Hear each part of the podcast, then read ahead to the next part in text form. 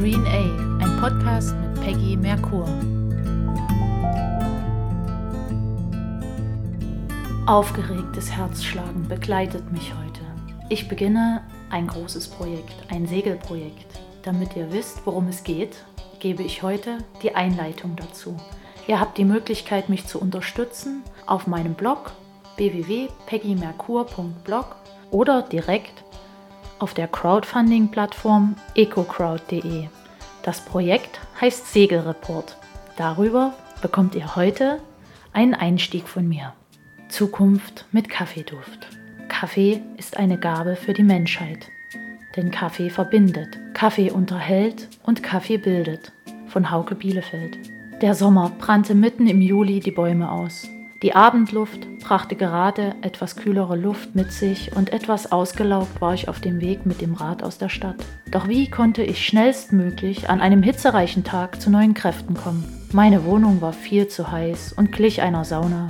Der Einkauf sollte noch erledigt sein. Beides kombinieren, das bedeutete für mich auf in den Laden zu Katrin. Ein Eis und anschließend ein frisch gebrühter Kaffee in gemütlicher Atmosphäre. Das würde mir gut tun. Puh, angekommen im kleinen Tante-Emma-Laden. Himmel und Erde. Ich nahm mir direkt ein Himbeereis aus dem Kühlfach, setzte mich auf meinen Hocker und freute mich über diese Entscheidung. Der kleine Laden ist für viele noch ein Geheimtipp in Halle. Dort tickt die Zeit anders. Beim Öffnen des Eisbechers begrüßte mich Katrin freundlich, mit einer Umarmung und einem Schmunzeln auf den Lippen.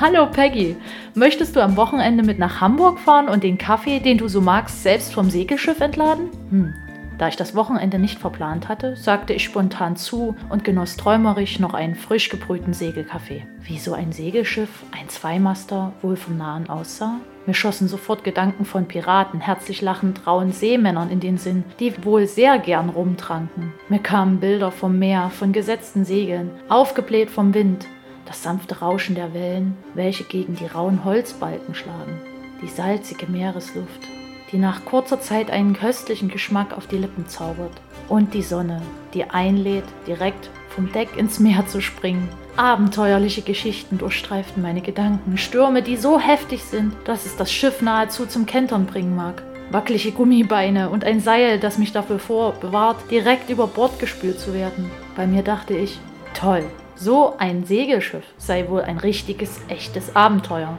Mein Kaffee kann wohl auch heute noch aus fernen Ländern über den Atlantik gesegelt werden.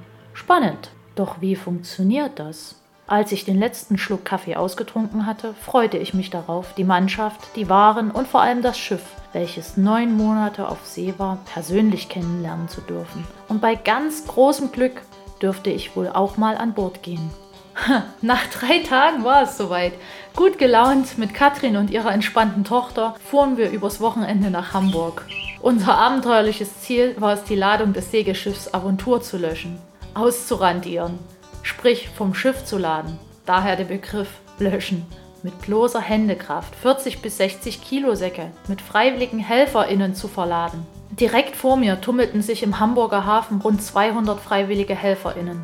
Ich reihte mich ein, holte mir einen Helm und eine Weste ab. Mit einem Schiff bringe ich nicht als erstes einen Helm in Verbindung, doch ergab es wenig später Sinn. Beim Entladen und Umherschwingen der Seiltechniken und Zugvorrichtungen war ein Kopfschutz angebracht.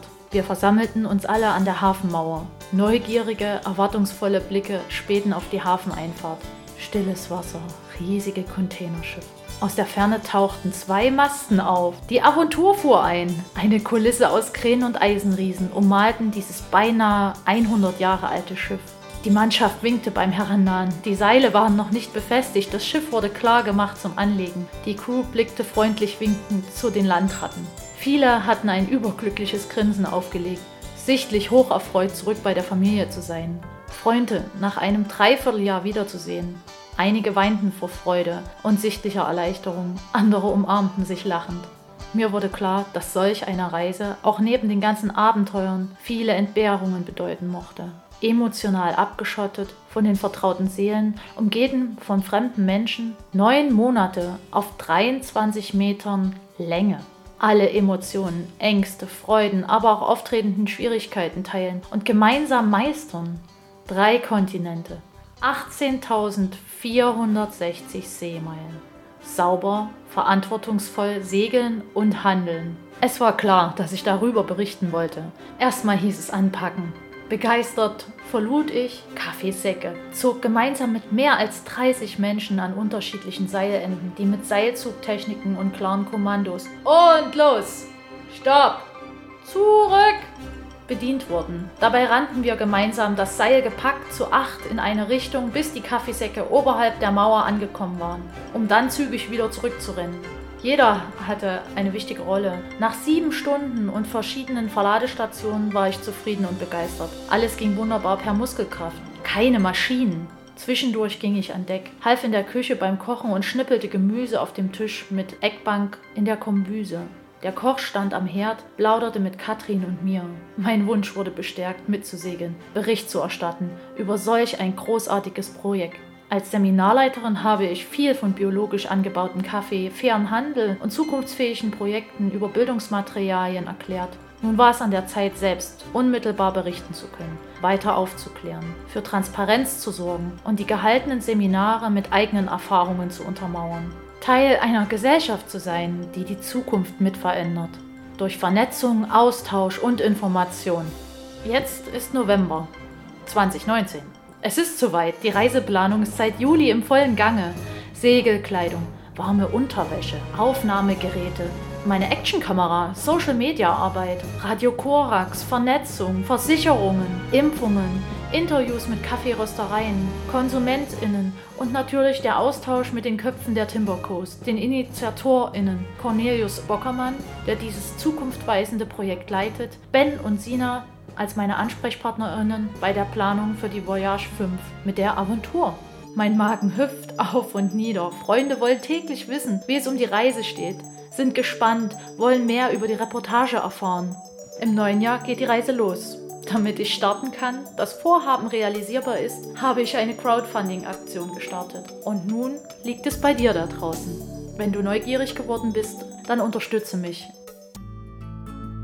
Klimakrise, Geflüchtete, globale Gerechtigkeit, Konsum, Welthandel. Was geht da draußen eigentlich ab?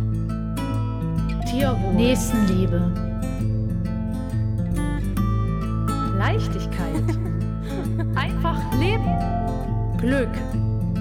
Artensterben. Umweltverschmutzung.